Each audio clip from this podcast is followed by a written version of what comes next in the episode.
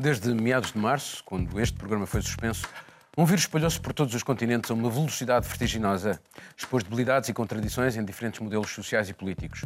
De lá para cá, assistiu-se ao regresso em força do Estado, à derrota das formas extremas do neoliberalismo e constatou-se os limites da globalização e da ideologia do mercado livre.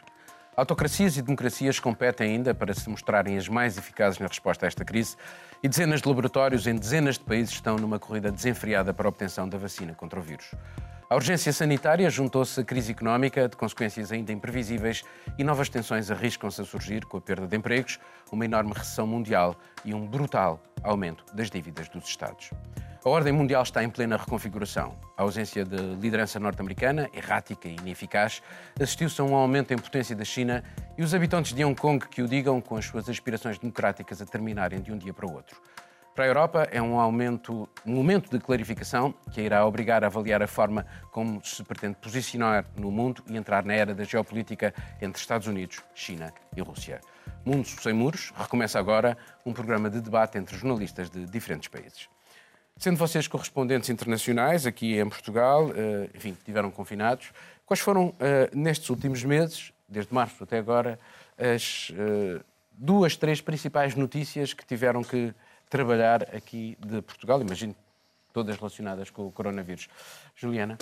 Sim, certamente nesses últimos tempos foi muito difícil falar de qualquer outra coisa, porque tudo ou era causado pelo coronavírus ou era, enfim, uma uma consequência de, de políticas públicas que tinham a ver também é com o combate.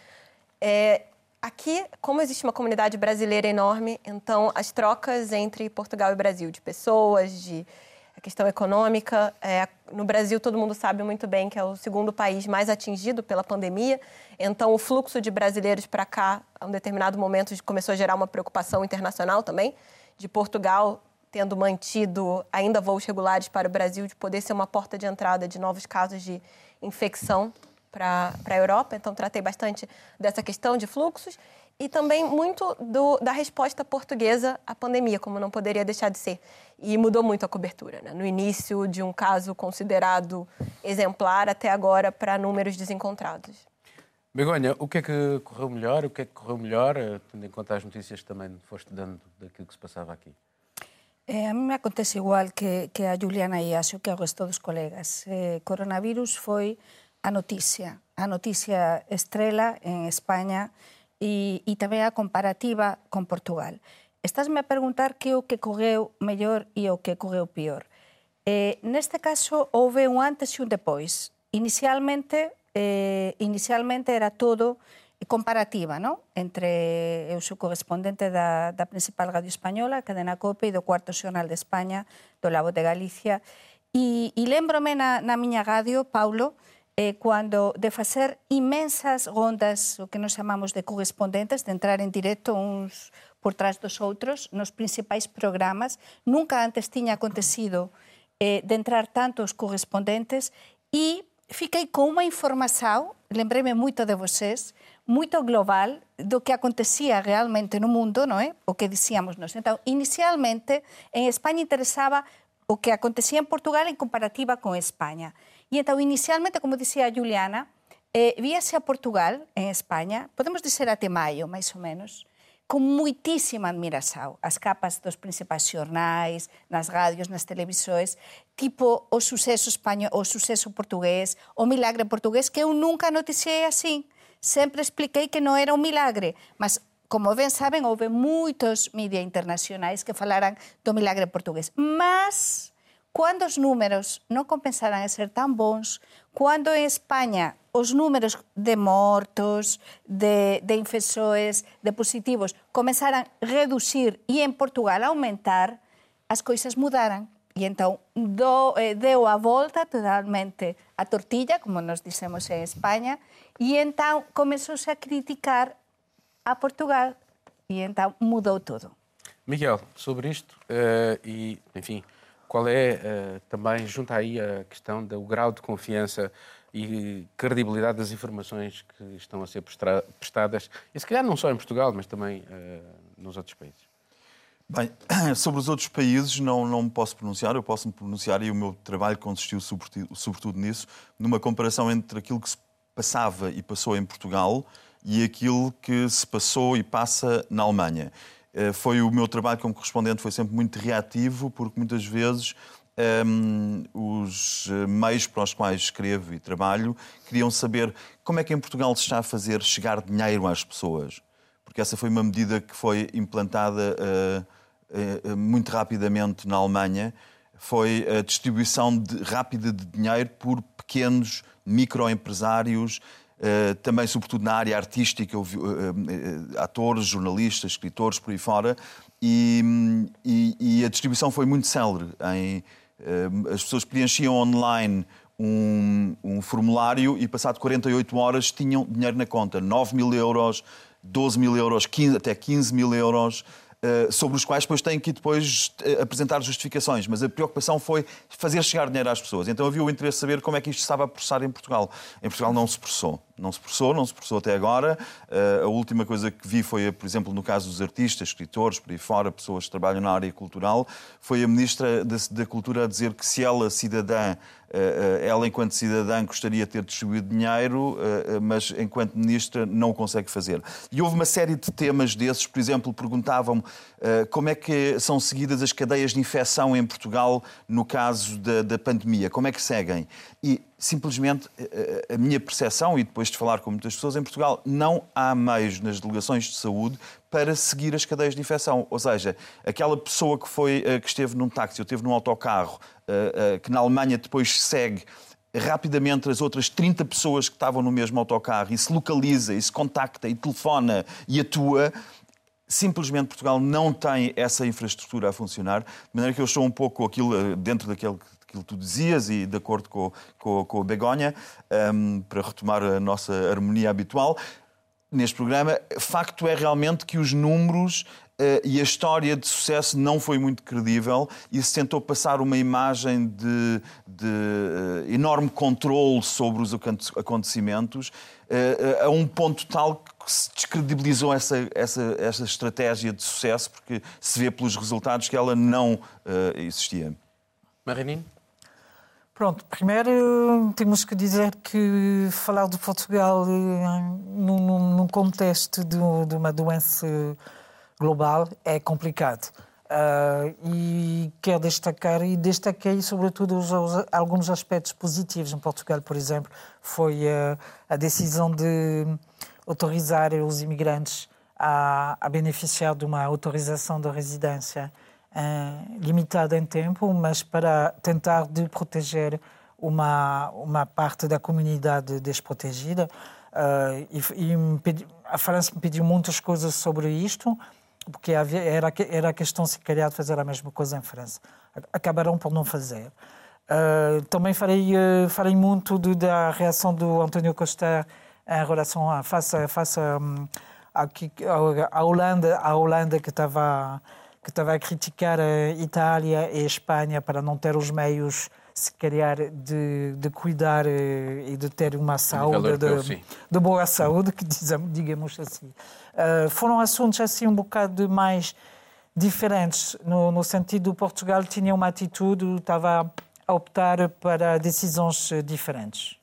É, é, justo ou injusto esta querela em torno da abertura das fronteiras, eh, visando o turismo, como se de facto toda a gente se houvesse um pequeno osso e toda a gente tivesse a correr esse osso. É justo ou injusto esta, esta querela, tendo em conta uh, que, que, que, os dados que a maioria dos países se referem são os mesmos? É complicado falar em injustiça. É, eu acho fantástico porque muitas vezes quando nós pedimos para políticos comentarem decisões de outros países, eles dizem, não, é uma questão soberana, nós não podemos nos meter. Mas quando se fala do turismo, não, é, já, já apontam o dedo e diz, é injusto por isso e aquilo. É, cada país escolhe a maneira como vai abrir suas fronteiras. É, aliás, esse, é esse foi um grande desafio imposto pela pandemia, que pôs em causa o próprio espaço Schengen, porque pela primeira vez se fechou tudo e cada um foi fechando, não foi muito coordenado. É, Portugal, enfim, está numa posição que, pelos indicadores, se não fizesse parte da União Europeia, teria inclusive a entrada de, seus, de pessoas oriundas daqui vetada em vários países. Seria uma questão muito mais complexa do que é. Eh, eu acho que nós tivemos todos, só para dizer, nós tivemos todos os quatro, julgo, numa conferência de imprensa com o Primeiro-Ministro António Sim. Costa, que foi uma conferência de imprensa para os correspondentes estrangeiros, e em que António Costa estava claramente, isto foi antes de, de, de se comunicar, antes do Reino Unido comunicar que uh, o, Portugal ter, teria um tratamento uh, diferente, por assim dizer. E eu lembro que a única pergunta que eu fiz nessa conferência de imprensa, foi a única que eu fiz, foi se António Costa não achava, se o Primeiro-Ministro não achava que Portugal estava a ser discriminado e penalizado neste processo de abertura de fronteiras. E António Costa olhou para mim, rolou os olhos, como é que como é que se podia fazer uma pergunta tão quase tão absurda e respondeu de uma forma perfeitamente a dizer que não havia a menor discriminação, não havia a menor penalização de Portugal. E nós vimos para onde as coisas caminharam. E eu acho que esta ideia de de, de, esta focagem no turismo e as teses que depois surgiram, porque depois a, a, uma das teses é que a Ibéria uh, os, do Reino Unido vão para a Espanha. Teorias da conspiração que a Ibéria pertence à British Airways. Não pertence, houve uma fusão. Os acionistas são do Qatar e dos Estados Unidos. E obviamente que ninguém tem interesse em manter aviões no chão, nem a Ibéria, nem a British Airways, que de muito bom grado gostariam de poder voar para Lisboa, para Porto e para Faro, e não o estão a fazer. Portanto, não há aqui uma conspiração, há de facto uma discriminação em função de dados que não se tornam óbvios, a não ser que se isole, por exemplo, o fator de reprodução da doença, que em Portugal é, está particularmente elevado, não é? Portanto, há números mas, para todos os número, gostos. Sim, claro. Números o número para todos de mortes, os gostos, para todas é, apesar de tudo, é inferior. É, é justo ou injusto esta querela sobre a, sobre a abertura das fronteiras? Uh, lá está. O, o, Portugal tem um problema, tem vários, mas este é um problema, que é uh, os imigrantes. Uh, a dificuldade que a Portugal tem de gerir essa capacidade de, de dizer ao mesmo tempo vocês são portugueses, podem regressar quando quiser, como quiser, quando quiser eh, a Portugal e, ao mesmo tempo, respeitar essas, eh, essas regras eh, diferentes. Portanto, há injustiça no sentido de que há pessoas que vão, vão ficar e já ficaram. Nós vimos para, durante a, a Páscoa as restrições mais severas que houve prejudicou muito. Tive que fazer reportagem sobre isto. Um, português do, da Suíça, português de França, do Reino Unido, portanto, há situações muito complicadas em termos de circulações de, das pessoas num contexto europeu que quer abrir as fronteiras. Uh, o Miguel, o Miguel só um bocadinho. O Miguel falou aqui na, na questão da, uh, dos números, temos números para todo, para todo o gosto, mas a verdade é que estamos a assistir, e os dados da Organização Mundial de Saúde são claros quanto a isso, a um aumento muito grande da, da transmissão do, do, vírus em vários países, nomeadamente na Sérvia, Croácia, Montenegro, Bulgária, enfim Uh, em vários uh, locais. O controle do vírus é, está a ser difícil, inclusivamente na Austrália. Portanto, a questão, enfim, tendo em conta isto, eu gostava de facto também que pudesses falar sobre a justiça ou a injustiça desta, desta, desta decisão relativamente a Portugal. Sim, mas eu gostava também de, de, acrescentar aqui, como espanhola, não é? o tema também das fronteiras, porque acho que é importante pôr aqui sobre a mesa. Pensei unha coisa, as únicas fronteiras terrestres que ten Portugal co, eh, son con España, non é? E entón, precisamente, e lembrense iso, a mí deu-me moito traballo tamén, tive de facer moito sobre isto, estiveran fexadas, foran as últimas en se abrir. Até día 1 de suyo houve até polémica diplomática entre os dois países porque, non sei se se lembran, inicialmente a ministra de Turismo español Reyes Maroto, diz que as fronteiras con Portugal terrestres abrían no día 22 de suño e armouse, eu tive de facer imensos traballos, día 22 de suño, e o Antonio Costa, nese momento os números para Portugal estaban mellor, diz que non, que isto foi comezos de suño, Paulo, e diz que abrirían un de suyo. É dizer, isto das fronteiras foi un problema un problema diplomático para España e para Portugal, depois ensenouse esa, esa apertura oficial en Elvas e en Badaxós, que todos saben, e os nosos ouvintes e televidentes tamén, e eh, fesouse o tema, mas Eu digo aquí unha coisa, e con isto dos números que me preguntabas a relacionar de Australia e outros países. O importante non é como se comeza, sino como é que se acaba, Paulo. E esta pandemia é tan feroz, tan incerta, descoñece, descoñécese todo sobre ela, ou quase todo, é o que dicen os médicos, os, os especialistas, as persoas que saben algo, só algo, que non sabemos como isto vai acabar. Bom, Portanto, isto das fronteiras, isto das fronteiras, por un lado está o tema da infecção mesmo, que os médicos dicen que non se debe ter um contato direto entre pessoas de diferentes cadeias. Begonha, já todos sabemos isso. Obrigado. Mas o tema Begonha, das... tenho que... Tá vamos pois passar para outro tema. Tá Tal bem. como todas as grandes crises da história da humanidade, também esta produzirá grandes alterações a nível sanitário, económico, social e político. O mundo, no dia depois de amanhã, traz inúmeros desafios, avoluma receios e inquietações, seja quanto ao papel da ciência na tomada de decisões políticas, seja a relevância ou não das organizações internacionais, os caminhos da globalização, os limites da inteligência artificial ou a distribuição da riqueza. As disparidades são agora mais notórias na distribuição da riqueza, quer entre países, quer entre cidadãos de um mesmo país, o que os torna em campos férteis para o discurso populista e xenófobo. E face ao desgaste confirmado dos recursos do planeta e as alterações climáticas que não desapareceram, pelo contrário, é a sociedade de consumo que terá de ser repensada, ou devia ser repensada. Afinal, o planeta continua na sua trajetória de aquecimento.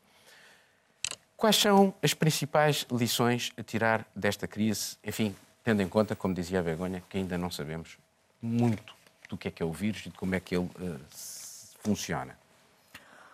Bom, eh, toda a gente fala e falou e fala, continua a falar do mu- mundo a seguir, do novo mundo eh, que vai sair daquela pandemia, todas as coisas vão mudar, ou são supostas mudar, eh, faz parte dos uh, céticos, não, não acredito que as coisas vão mudar. Eu tenho só um, um exemplo em França, em Paris, já o nível de poluição da cidade é 80%. Estou a falar do, da Sim, cidade depois de Paris. sim. 80% em, em relação a, a, aos gases, a, a efeitos de, de estufas. Portanto, acho que isto, só isto, é para mim, é um exemplo de que hum, não há grandes coisas como. Lá, lá está. Acho que o nível político é completamente diferente. Tu calhar- assististe aos, ao- à Europa Ecologia aos Verdes a terem uma grande votação nas municipais. Eu- eu Estás a assistir dizer isto na, na Europa. Portanto, eu ia dizer politicamente isto, de há facto, aqui alterações, não é? De facto, há- sim, mas pronto, lembra-se que eh, antes dessa parentese de- do, do Covid eh, havia grandes movimentos e grandes eh, trocas de ideias e nós falamos disto aqui sobre a mudança verde e a necessidade de salvar a- o planeta. Nós, nós falamos muito disto, mas acho que eh, a realidade é porque é que nós vamos mudar? Nós estamos a falar, não é raro falar do, do turismo, vir falar do, do turismo. Acho que há uma grande queda no turismo, mas é uma questão de meses para voltar a conhecer a mesma situação que nós conhecemos. Eu acho que eh, há vários, hum, vários eh, análises sobre isto que dão a entender que não vai mudar. É é verdade que em crises passadas, eh, os atentados de Nova Iorque, a crise do SARS, levou al- a recuperação turística levou alguns meses, mas apenas alguns meses. Aqui a questão é, pegando no turismo de massas, com a sua imensa pegada ecológica, tendo em conta aquilo que se passa neste momento com os aviões, poderá esta indústria continuar como se nada se passasse, sabendo nós, eh, independentemente da questão da vacina ou não vacina, que isto tem um problema, traz um problema gravíssimo para a humanidade. Bem, a esperança, Paulo, de facto é como dizes, a esperança é que haja uma mudança para melhor e que haja uma, um processo de aprendizagem no meio disto.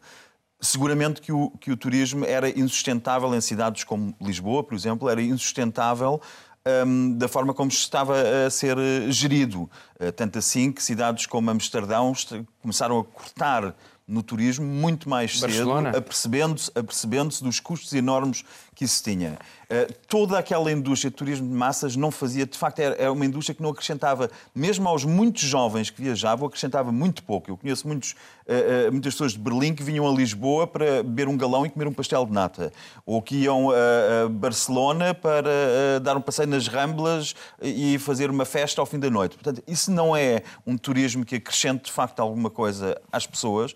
Era uma indústria de lazer com, uma, com um custo ecológico gigantesco. Agora, quanto à mudança de paradigma, se vai haver uma mudança, eu acho que sim, porque as companhias. Olha, repara, o Warren Buffett, um dos maiores investidores do mundo, vendeu todas as, todas as participações que tinha em companhias aéreas. A Lufthansa anunciou que 20% pelo menos da sua frota vai ficar no chão. E não é durante a conjuntura, não vai ficar no chão porque eh, parte do princípio que não haverá mais procura. Agora, quanto às consequências mais importantes desta crise, que, que aliás, quanto a mim, é uma continuação da crise de 2008. Nós não tínhamos saído da crise, da última crise de 2008, que foi a crise que levou a um enorme endividamento público, e a esse endividamento público acrescentamos agora ainda um hiper-endividamento público de todos os países mais fragilizados aqueles, como Portugal, que partiram, que entraram, antes de começar o Covid, com uma dívida pública na casa dos 120, 130. Deixa-me só concluir para dizer isto aqui. No entanto, o que eu vejo é que temos as bolsas a agir, as bolsas de, de, de, ações de capitais em Nova Iorque, em Frankfurt, em Londres, a agir como se não houvesse crise. Estão-se a desligar totalmente da economia real. A previsão é, no entanto, de uma quebra das economias reais na casa dos 10%, que eu acho que é uma estimativa muito por baixo. Se nós olharmos à nossa volta, vai ser mais. Quanto a mim, está-se está a dar as más notícias em suaves prestações. Sobretudo, os economistas, todos os economistas, dividem-se se pegarmos, se olharmos para, para os principais 100 economistas, eles dividem-se em cenários perfeitamente opostos. Uns partem do princípio que isto vai levar a uma inflação enorme, como é, por exemplo, o caso de Rubini, outros dizem que não, pelo contrário, vamos entrar num cenário de deflação, ou vamos até entrar num cenário de estagflação, portanto, eh, eh, estagnação económica com deflação. Qualquer um destes cenários vai nos obrigar a mudar as coisas. Nós vemos Zaras, do grupo, lojas do grupo Inditex a fechar às centenas na Europa, às dezenas em Portugal. Vemos uh, restaurantes, um terço dos restaurantes a desaparecer. Nós temos que repensar todo o nosso modelo económico e isso ou leva ou é feito de uma forma estruturada e com as consequências sociais bem pensadas, ou então entramos em cenários de uma enorme instabilidade que não vão favorecer nada o sistema político e social como o conhecemos. Begonha, uma das coisas que se é incontornável é o teletrabalho e a digitalização da sociedade está instalada. Nós todos trabalhamos dessa forma e há cada vez mais pessoas a trabalhar uh, em casa uh, o teletrabalho. Isto também não vai obrigar própria, as próprias grandes metrópoles a terem que se adaptar a esta nova forma de, de relação do, das pessoas com o seu trabalho uh, e, portanto, pensar não só nos espaços verdes, como a adaptação de, de, das pessoas, uma nova adaptação das pessoas à cidade, por exemplo. Sim. Portanto, o mundo sim, vai mudar. Sem dúvida, sem dúvida. Eh, não vai, está ser xa, está-se eh, eh, a pensar, non, xa a legislar, como por exemplo no caso de España. No caso de España, semana pasada, que eu estive en España, e por primeira vez, depois do confinamento, o goberno do Pedro Sánchez les, xa legislou o tema do teletraballo porque é fundamental. Todos nós, os que estamos cá, neste programa, eh, diante da Cámara, eh, traballamos por teletraballo, estamos habituados, sobre todo nos cuatro, non é? correspondentes. E entao acho, Paulo, que isto tamén foi unha oportunidade, non sei o que asan todos, moito boa, para tamén reivindicar o noso traballo de correspondentes. Porque durante moito tempo, e eu falo pelo meu caso, non sei o que asan, as persoas pensaban que nos os correspondentes eh, eh, levábamos unha vida tipo de Dolce Farniente, non é? De estar todo o día de comida en comida, de evento en evento, e o traballo, o teletraballo, é moito duro. Traballar desde casa é moito duro. E o que demostrou esta crise é que o teletraballo non ten horarios. Por iso é moito importante legislar da parte dos gobernos os horarios, porque cando tens de ficar confinado en casa com crianças. Bem, não são só os horários, também a parte fiscal, porque na, ah, Alemanha, na Alemanha já há muitos anos que quem trabalha a partir de casa tem deduções fiscais, porque está a utilizar despesas pessoais com rendas, mas, mas, já existe há décadas a legislação. Interessantíssimo. E, e aqui, se, se explicar a um, a um, empregador, olha, mas eu estou a trabalhar de casa e estou a usar a minha sala, estou a usar isto, estou a claro. usar aquilo e aquilo outro. Eletricidade, tudo. E por, é? por aí fora, claro que isso tem que ser legislado. Nós correspondentes por todo, só as nossas empresas pagam uma parte de, das despesas, E, e o duro que é, non é? E entón, moitas amigas, ou varias amigas miñas, en toda esta, e até familiares, en todo este tempo, dixen, oia, que duro. E cando voltei ao escritorio, que as persoas, por exemplo, en España e que en Portugal, pouco a pouco, están a voltar aos escritorios, outras persoas están a ficar aínda en casa, dice, ah, como respirei quando voltei ao escritório. Mas olha que era uma evolução positiva também do ponto de vista uh, ambiental, era positivo que se estabelecesse Sim. o teletrabalho como uma opção. Mas, mas a pergunta do Paulo opção... é que é o que está a mudar, como vai mudar, e eu acho que a maneira é também que se legisle tomar exemplos como o da Alemanha, se calhar, e começar a legislar o que é o teletrabalho. Juliana, já agora deixa-me colocar-te aqui, porque isto trouxe tantos sinais paradoxais. Eh, a humanidade isolou-se, eh, mais de 3 mil milhões de pessoas ficaram fechadas ao mesmo tempo e nunca a humanidade esteve tão em contacto uma com a outra, através precisamente de, de, das redes uh, do, do, de, digitais, não é? Uh, e depois, ao mesmo tempo, uh, o vírus, portanto, o sinal nacionalista, cada um a pensar por si e, e a safar-se a si próprio.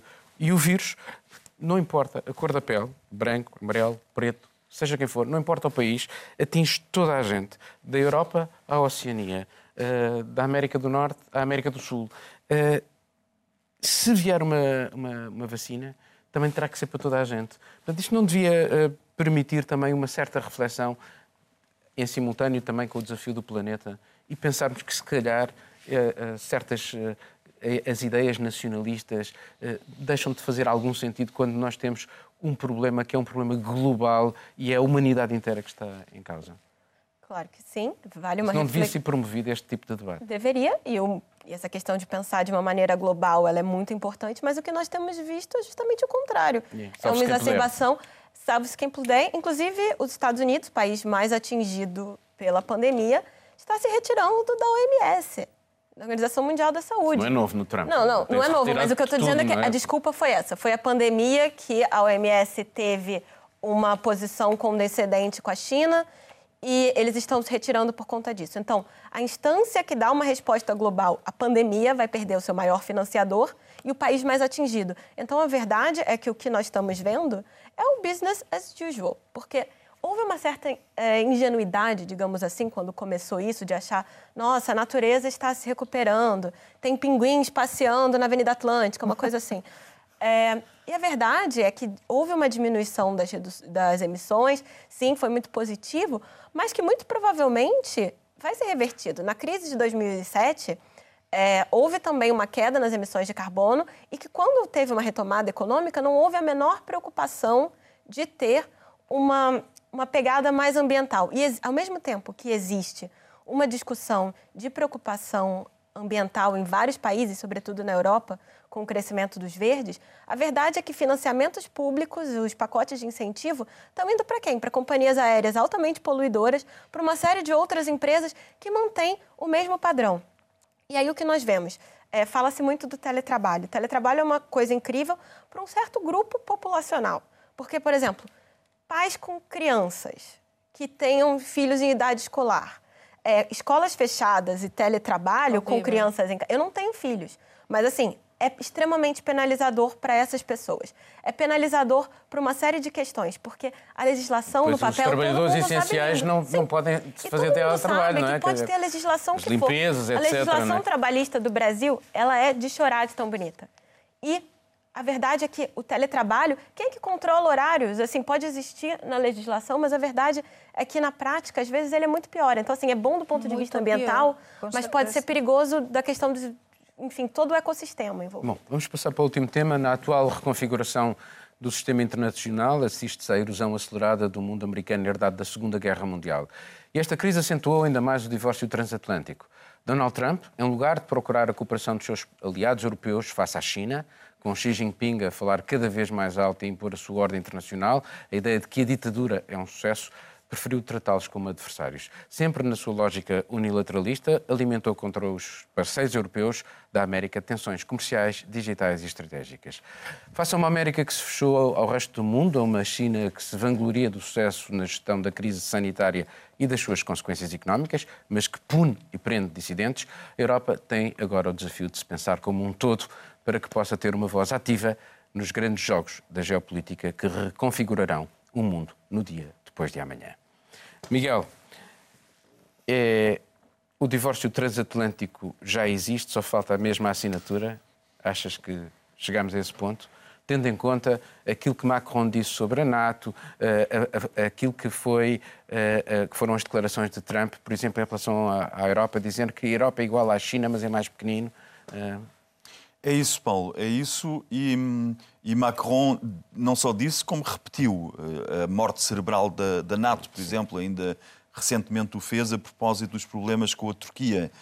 Um, o ministro dos Negócios Estrangeiros alemão, Heiko Maas, numa entrevista, disse, e é, é bom que, que se tenha isso em conta, que a não reeleição de Trump, que se espera, espera-se que Trump não seja reeleito, eu espero pelo menos, mas a não reeleição de Trump não vai resolver essa, uh, essa, essa quebra enorme que houve no Tratado Transatlântico não vai resolver. Portanto, não vai ser por termos Joe Biden em frente à Casa Branca que os problemas vão resolver. E olhamos para. e percebemos que. Já vinha de trás, já vinha do, do já Obama. Vinha atrás. Começou com o Obama uh, um, e uh, o afastamento da Europa, e nós olhamos para. E não é só na Europa. Na Europa basta olharmos para o famigerado Nord Stream 2, o gasoduto, que junta democratas e republicanos nos Estados Unidos, perfeitamente coesos, contra a Europa a aplicar sanções a empresas da União Europeia, porque sob o pretexto de dizerem que isto põe em causa a independência energética da União Europeia, quando não é esse o caso. O que eles, os Estados Unidos querem é vender o seu gás liquefeito na Europa. É a única razão. Mas esta, esta uh, uh, harmonia entre democratas e republicanos mostra o que nos espera. Portanto, o tratado acabou. O Ministro dos Negócios Estrangeiros, mais uma vez para o citar, para não ser eu dizê-lo, é só isto, o Ministro dos Negócios Estrangeiros alemão disse que a, as relações transatlânticas já não estavam a servir minimamente as expectativas da Europa, nem estavam a servir as expectativas uh, dos Estados Unidos. Depois temos a China, como referiste, de facto, só muito rapidamente para dizer, uh, Xi Jinping aproveitou a pandemia para entrar em força em Hong Kong, para acabar também com o tratado que havia sobre Hong Kong, que fica uh, perfeitamente para sujeito para pressionar Taiwan, para, para fazer ataques, ciberataques à Austrália, enfim, pelo menos é o que eles expõem na Austrália. O Reino Unido, no meio disto, perdido como uma pequena a Global Britain, que queriam introduzir no mundo, falas na ordem internacional, esqueçam a Global Britain, não é? Porque eh, a ideia de eh, acolher 3 milhões de refugiados de Hong Kong eh, esquece, em primeiro lugar, que o artigo 43 da nova Lei de Segurança de Hong Kong diz que quem decide quem é que sai do território é a China, é Beijing. Portanto, esqueçam. E, de facto, o que, me parece aqui realmente importante no meio disto é, é ver que as cartas estão a ser dadas de novo, que a China já não está a espreguiçar-se, a China está a fletir os músculos Vê-se isso em todos os lados, vê-se na fronteira com a Índia, vê-se no Mar Exatamente. do Sul da China. A China está a fletir os músculos, sente-se militarmente perfeitamente à altura dos Estados Unidos do ponto de vista da sua região toda, não num ponto de vista global, e as armas, o, armamento atómico já não tem o peso que tinha e no que toca a porta-aviões, a China está-se a preparar muito bem. Ou seja, deixa-me deixa só para concluir, a China não só está a fletir os músculos, como mostra como está a reagir às humilhações que sofreu e que outros países podem encaixar, mas a China não encaixa. Se nós olharmos para a, para, para, para a revolta dos boxers em 1899, se olharmos para a guerra do ópio em 1841, em que o Reino Unido uh, se insurgiu contra Foi o facto... aí que a China ficou sob tutela. A, a China ficou, foi humilhada muitas vezes e essa fatura vamos pagar. E estamos a começar a pagar essa fatura. Begonha, uh, o secretário de Estado do Tesouro, Steve Mnuchin, uh, escreveu a vários uh, homólogos europeus para se retirarem das negociações dos impostos sobre os gigantes digitais e chegou a ameaçar aqueles países que o fizessem que poderiam ficar expostos a sanções norte-americanas. Portanto, continuamos só a ligar ou a lidar com questões financeiras e estamos a esquecer valores essenciais como sejam a democracia, os direitos humanos, a liberdade. Por acaso isso foi, foi, eh, faz parte de um artigo do, do antigo uh, ministro uh, da, da, Economia uh, da Alemanha, agora presidente do Parlamento Alemão, Wolfgang Schäuble, que vem defender a ideia de haver mais Europa, precisamente face àquilo que é a emergência chinesa e àquilo que é o desinvestimento dos Estados Unidos na Europa. e nas relações transatlânticas.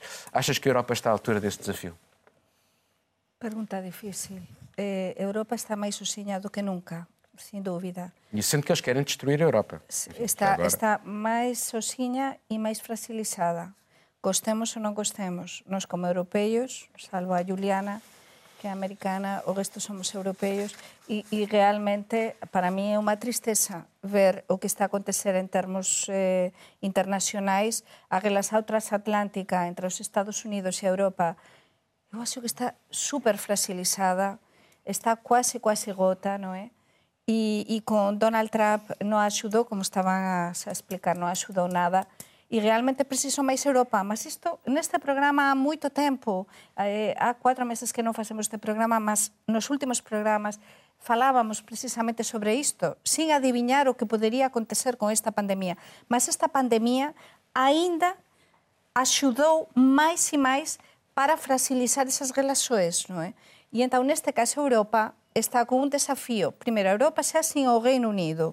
E eh, a Unión Europea agora eh, ten un desafío moito grande, mas é que estamos a perder folego, estamos a perder forza internacional e, e temos dois gigantes, dois gigantes temos a China e temos os Estados Unidos e temos a China, temos de ollar para, tamén para a China, eh, que está a ganhar também com tudo Mas pelo isto. menos a Europa, neste momento, está a discutir sanções contra os Estados Unidos. Isto é uma novidade Sim. tremenda. A Mas- Retaliação, sanções em carrossel e sanções em Não, já carrossel. estão a Sim, falar com mas uma voz também mais, temos- mais forte É, em relação à, é, à, à Mas China. nesse sentido, o foi artigo considerado um rival Mas estratégico. temos un problema tamén interno agora, tamén co orçamento com- comunitario, non é? Agora que estamos tan fragilizados económicamente cada um dos nosos países da União Europeia Isso nem sequer é uma super- questão económica, é uma questão política. Se esse sinal não for dado, será terrível para a Europa, porque os 750 mil milhões é mais ou menos o que a Alemanha dá Sim. a ela própria para a recuperação da economia. nós- Portanto, isso é uma decisão política. Politicamente e diplomáticamente é verdade, temos de reasir, mas non nos esquezamos que nós, o que é o potencial, e o potencial non que temos moito, o poder económico neste momento da Europa cada vez é menor. Uh, Juliana, eh, estamos ou, não a entrar num- numa altura em que a democracia corre perigo. A forma como Trump dinamita as instituições eh, do, seu, do seu país. Uh, a forma como Putin resolveu fazer um referendo, um fato à medida, não é, para se manter no poder até 2036. A forma como a China promove a ditadura à escala planetária. Uh, a democracia, enfim, o próprio presidente do Brasil, que não é propriamente um defensor de, de, uma, de, uma, de uma democracia aberta, eh, pelo menos pelas, atitudes que tem eh, tomado. Eh, a democracia está em perigo. Acho que tudo que compromete a democracia nesse momento parece tá- ter se juntado numa tempestade perfeita. Porque da Europa à Ásia, é, inclusive na América, por exemplo, um exemplo da América do Sul, que é pouco falado por aqui, no caso da Bolívia, que teve a questão do Evo Morales, que saiu num processo super conturbado, tinha eleições marcadas e com a desculpa da pandemia a coisa foi postergada, enfim, uma série de questões. E, e é claro, é a desculpa perfeita para se apertar um pouco mais o cinto no autoritarismo. A gente está vendo isso em vários países. A questão da China é inegável, não só com Hong Kong, mas com os uigures. É, também, porque o mais louco do, do esvaziamento das instâncias multilaterais, que é o que a gente tem, que, é o que tem acontecido, é que a China conseguiu o apoio de mais de 40 países pela apoio aberto pela maneira com que eles conduzem a questão dos uigures, que é aquela minoria que é muçulmana. Então, é, eu acho que dizer que a democracia vai sair dessa ilesa é muito complicado, porque nós temos aqui na Europa, não precisa ir muito longe, na Hungria, o que o Orban fez, tudo bem, depois ele devolveu, mas com a, com a não é desculpa, mas a justificativa da epidemia de aumentar os poderes de uma maneira quase ilimitada, acho que é muito preocupante a gente ver como existe essa facilidade de governantes, inclusive dentro da União Europeia, porque não é preciso só apontar o dedo à China. E o que a União Europeia fez com a Hungria nesse momento? Não fez nada. E, o que é que fazem eh, em relação também à China? Porque, por exemplo, a, Merkel mas a tem, China- tem uma atitude até fora. mais ou menos contemporizadora relativamente à China, tendo em conta que eh, eh, tem um volume de 200 mil milhões de, por ano eh, de trocas comerciais eh, com a China. E, portanto, eh, a, questão financeira volta a estar mais, é, volta a ser mais importante do que a questão dos valores. tendo em conta precisamente por exemplo, no, no livro de John Bolton sobre Trump, uh, em que ele diz que a questão dos uigures nem sequer era, uma, era importante para, para Trump e, e que ele, inclusivamente, segundo Bolton, uh, achou muito bem os campos de internamento de Xi Jinping. Ah, eu tenho que comentar isto. Não, quero que tu me digas qual é a tua opinião sobre, sobre esta questão da, da, da China, da, da, Europa, do papel da Europa Estávamos a falar e do, divórcio, dos Estados do, Unidos. E do divórcio, e do divórcio uh, transatlântico. Eu, eu estava a pensar nisto justamente porque eu, eu vi, ouvi o Bruno Le Maire, que é o ministro francês da, da Economia, porque a França acabou de apresentar o, o plano de, de apoio à aeronáutica aeronáutica. Aeronáutica. e, Vê-se grandes despedimentos na Air France. E, e, alguém perguntou a Bruno Le Maire, ao ministro, uh, mas não, não está à espera de retaliação de, da parte dos Estados Unidos. E lá foi, o, foi uma coisa muito interessante, porque o francês optou para uh, dizer que, de qualquer forma, os Estados Unidos faziam tudo, tudo para apoiar a própria indústria dos aviões e que não íamos fazer os idiotas do, da aldeia global. Portanto, uma mudança de tom que acho que é muito interessante de ver de ouvir, porque acho que, ao contrário do que, que a Begonia achou, diz, eh, a Europa está a ser mais unida e a tentar ser mais unida. Foi um caos, penso. Perdão. Penso, penso durante o, o, tratamento que foi dado ao Covid, à, à doença. Uh, no mês de março foi, foi um caos durante uma semana. Começou mal, mas está a endireitar os... Acho que é um europeu que diz que pá, é melhor não pensar que se fosse uma guerra, porque isto ia ser terrível. Ninguém se entende, ninguém, ninguém pensa em conjunto e por aí fora. Mas agora, e Merkel, há dois dias, dois dias, três dias, diz, diz, diz isto: nós precisamos de uma europeia mais unida, mais forte e mais, e mais empenhada. E acho que o discurso foi muito diferente.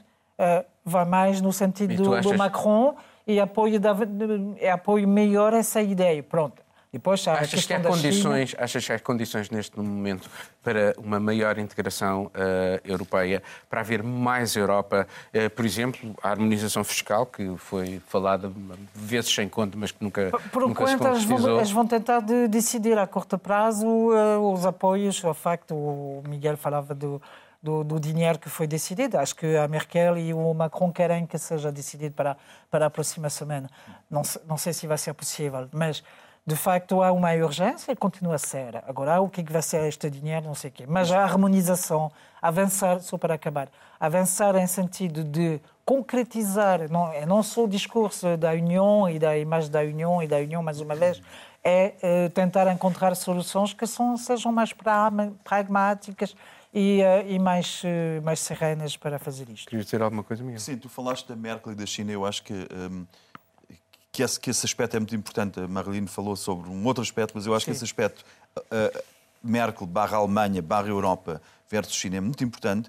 E eu acho que Hong Kong, o que está a passar em Hong Kong, é também uma lição muito importante, se assim quisermos, pela positiva. Há, há uma lição positiva a retirar disto, que é pela positiva, percebemos que não se pode confiar na China. Não se pode confiar. Que estão a fazer o contrário, seja com, por causa da humilhação histórica ou por acharem que já têm o poderio militar necessário, seja pelo músculo económico. Temos provas que não se pode confirmar, confiar na China. E isso vai ser importante para o G5, para toda a rede do Havaí e, e G5 e saber o que é que vai acontecer na Europa. Até Mas que ponto é que vamos confiar... quer manter a, a, a, o encontro com o Xi Jinping ainda durante a presidência alemã. E, e há de mantê-lo, mas de pé atrás e eu acho que a, que a desconfiança em relação à China cresceu muitíssimo com esta uh, lei de segurança em Hong Kong e com uma quebra de um tratado, porque estava previsto que Hong Kong mantivesse uma outra forma, uh, a ideia de um país, dois sistemas, terminou. E ao, mesmo tempo, e ao mesmo tempo a forma como a China, no início, mentiu sobre a história da doença, a, a maneira como eles Eu tinham é isso, as é máscaras isso. e os ventiladores. E nós estamos a falar já de uma re... nós até estamos a falar já de uma reindustrialização da Europa, em algumas uhum. áreas, que é um passo muito importante, ou seja, que é puxar os ponteiros da globalização para trás e voltar a ganhar alguma autonomia face à China, que neste momento não temos. E depois que temos eh, agora Angela Merkel a, a presidir non é? a presidencia de turno de, da Unión Europea e depois a Portugal. Entón, espera, eh, temos un ano pela frente, un ano pela frente que vai ser decisivo e máis unha vez, depois da presidencia da Merkel, da Alemanha, lle toca o turno a, a Portugal e Portugal ten unha oportunidade de ouro. É verdade, Marilín, que o que explicabas, é dizer, eh, a Europa agora deu, eu sí que concordo contigo, deu algúns sinais interesantes, mas há tanto, tanto por facer, tanto, tanto por facer, que, que non sei, eu ás veces non fico tan positiva. Non fico tan positiva porque vexo que o camiño é moito difícil, non é? E neste momento mm, temos intereses muito diferentes. Super uns países. Vamos, É, o vamos- mundo, as bolsas estão acabar. caindo, as bolsas estão caindo Vamos ter que agora. acabar este programa. Já? Mundo Sem Muros termina este programa e, se assim o entender, marcamos encontro na próxima semana. Dias felizes para si.